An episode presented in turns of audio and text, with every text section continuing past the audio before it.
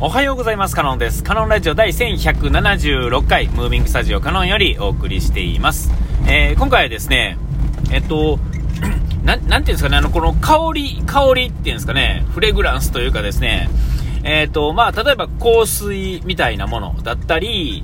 えー、まあ、柔軟剤とかのね、そういう香りとかもあるでしょうし、えー、何ですか、もっと言うと、蚊取り線香とかですね、えー、なていうんですかね、そういうものとか、えー、線香とまあほぼよう似たもんですが、あの、あの今ね、まあ流行りというかですね、なんか一本ね、あの線香みたいなやつね、炊くのもあるやろうし、えー、アロマですね、加湿器にアロマみたいな、アロマオイル乗せてとか、で、車の中の芳香剤みたいなものとかもそうなんですけれども、えっ、ー、と、なんかその、どうですかね、なんかそういうのの型な人、すごい多い、お、なんか目立、んなんていうんかな、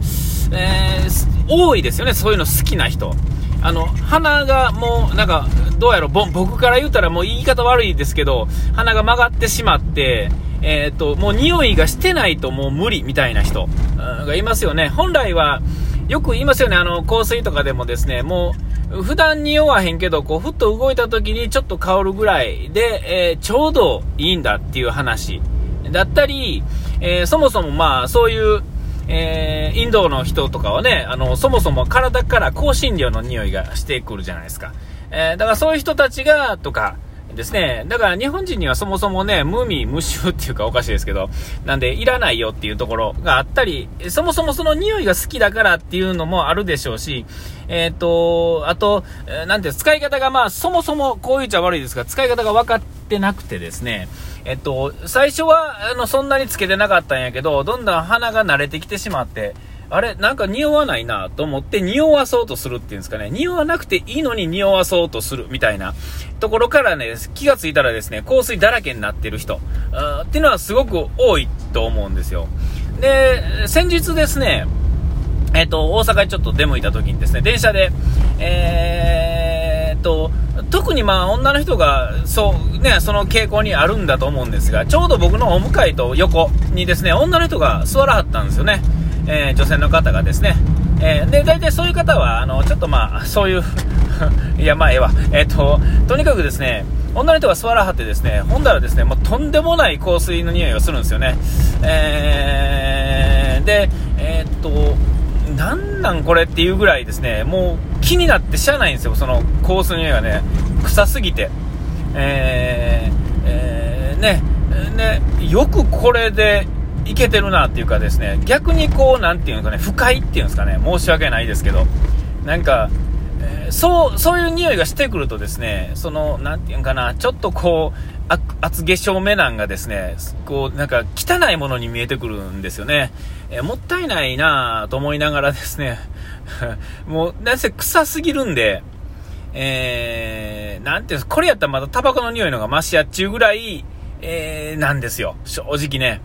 で、これはまあ、なんていうんですか、もうボケてしまってるから、ある程度仕方ないっていう部分はあるのかなと思うんですよ。えー、でもまあ、なんて気づかないと、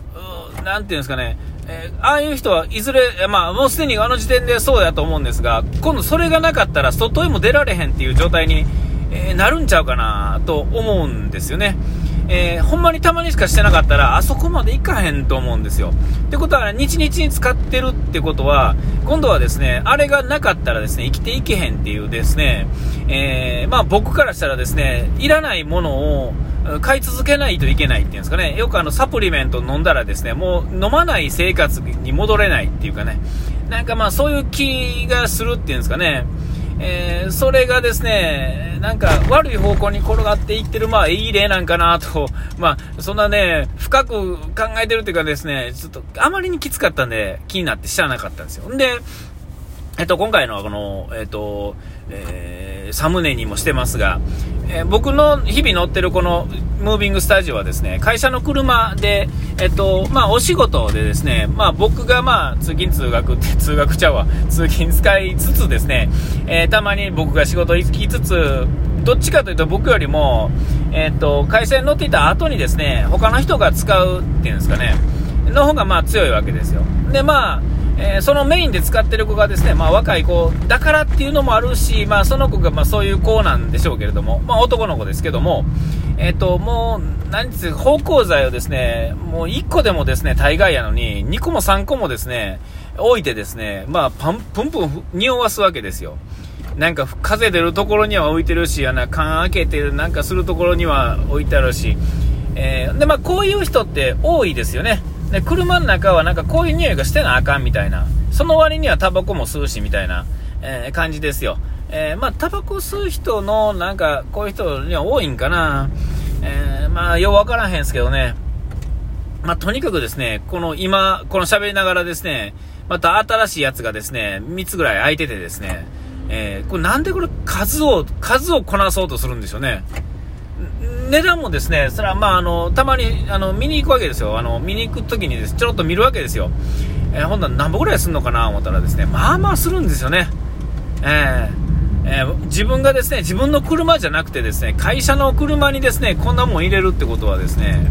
あまあ、確かにですね僕が例えば夏とかねなんか汗臭いのなんとかとかってそういうのはある程度あるのかもしれませんがこんな冬の時期にですね、えーえー、ていうんですかねこうまあ、僕らのこういわゆる大衆っていうか、まあ、そういうのもあるでしょうけれども、えー、この工事とかですねこういうのに使うとですね、まあ、ゴミを要は後ろにいっぱい積むわけですよね。えー、まあ、そういうのの匂いとまあ兼ね合ってですね、まあ、確かにそのなんていうかな作業者らしい匂いってある程度すると思うんですよ。まあ、よっぽどあの、えー、仕事柄ですねそれするって言ってもですねそれはまあ、えー、とんでもないことはないと思うんですが、えまあ、とはいえですよ。それはそう、普通の車しか乗ったことない、ね、いつもあの、そういうゴミとか積まない、ゴミっていうかね、そういう作業道具とかそういうの積まない人にはわからんぐらい臭いのかもしれませんが、とはいえ、えっ、ー、と、ゴミを運ぶような車とはまた違う、ね、そこまでと僕は思ってるんですけど、えー、まあ、それにしてもですよ、これは、あの、鼻がね、ボケる、なんていうかな、あのいい例やなと思って。えー、まあ、ひどいわけですよね。もうな、なんやったらそのですね、この車に1時間も乗ってるとですね、服にその匂いがつくと思うんですよ、もう。服になんか香水振ってるみたいな。もうそれぐらいきついんですよね。えー、えー、この、なんていうんかな、この、例えばアロマオイルとか、えー、なんかあの、線香あるじゃないですか、一本長い線香みたいな。あんなんは、えー、ていうんかな、えー、ほのかに香らしてですね、えー、こう、リラックス効果だとかですね、なんかこう、そういう効果をもたらすために、えー、使うものじゃないですか、本来。えー、これ匂わすために使ってるというよりは、匂いはおまけでついてるぐらいで、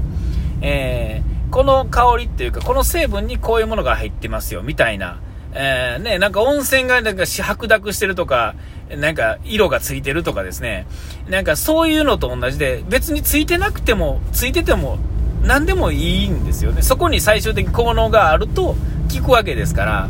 えー、ね、で、香水に至ってはですね、効果、効能なんて別になくてですね、えー、ただ、その、なんか、あれっていうね、気になるな、みたいな、なんか女の人のシャンプーの匂いみたいな、なんかそう、そういう感じですよね。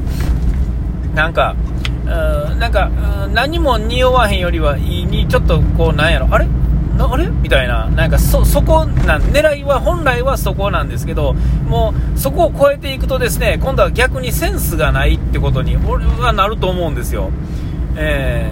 ー、えー、なんか匂いから入るとですね、まあ、わからへんですよ、わからへんですけど、僕はどうかな、匂いがこう、はっきりわかるような感じじゃなくて、全然普段は匂わへんねんけど、なんかこう、ふっとこう、振り返った時に、あれ？みたいな。多分そこの方が、まあ、より、まあ、どういうね、キュートっていうんですかね、えー、なんかそういう感じがするんですよね。えー、で、まあ、ちょっとだから今、趣の違う話ですが、えーと、車の中のその匂いに関して言うと、まあ、ちょっとこれはやりすぎやなとも思うしですね、えーえー、なんでしょうね。ほんで周りに聞くとですね、まあ、周りってまあ本人じゃなくてですね、そうじゃない人の方がなんか多い気もするんですが、でもそんなことなかな、なんていうかな、車でですね、別にあの、要はあの日本車が好きな普通の人いるじゃないですか。なんか、なんかこう、日本車的に合成にしていく人の典型みたいな、なんか僕から見たらですね、センスがなくて、なんかこう、なんていうんですかね、マフラーとか、あの、アンダーのところになんかこう光らせたり、なんかピカピカ、ちょっとこう、なんか、なんていうかな、この、スカートみたいになってたりですね、マフラーにですね、なんかカバーついててですね、なんかキラキラ的な、うんとか、えー、なんか変、ウイングみたいなもんがついてるとか、えー、ですね、なんか、えー、なんていうんですか、あの、その人らにとってはですね、かっこいいんだと思うんですけど、僕からしたらですね、なんか、なんていうんですかね、えっ、ー、と、変身するロボットですね、あの戦隊シリーズとか、仮面ライダーとか、えなんかああいう感じのもんが、好きな日本人の、なんかこう、こだわりがあるのかないのかわからん人って多いですよね。で、日本車、日本人に多いんだと思うんですよ。あの、カタログとか見てもですね、ノーマル状態で、オプション困難ありますよってついてる公式のですね、オフィシャルのメーカーのオプションがですね、そういうダッサいもんなんですよね。えー、なんかこう、日本人ってこう、センスないんかなって一見思ってまうんですよね。えーなんていうんかな、まあ、僕はあんまりそのデザインがどうのとかいう、ね、あの、あれではないんですが、なんか根本的にセンス悪いっていうんですかね。えー、なんかそういう気がするんですよね、なんかロボットものを見て育った人が、え、それを好きなまんま今に至ってるみたいな、なんかね、その辺がですね、なんかダッサいというかですね、